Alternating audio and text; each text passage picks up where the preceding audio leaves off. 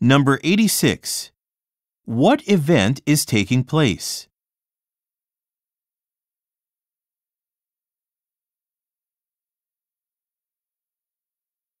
Number 87.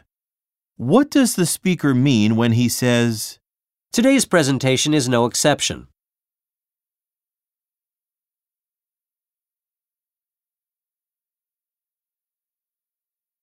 Number 88.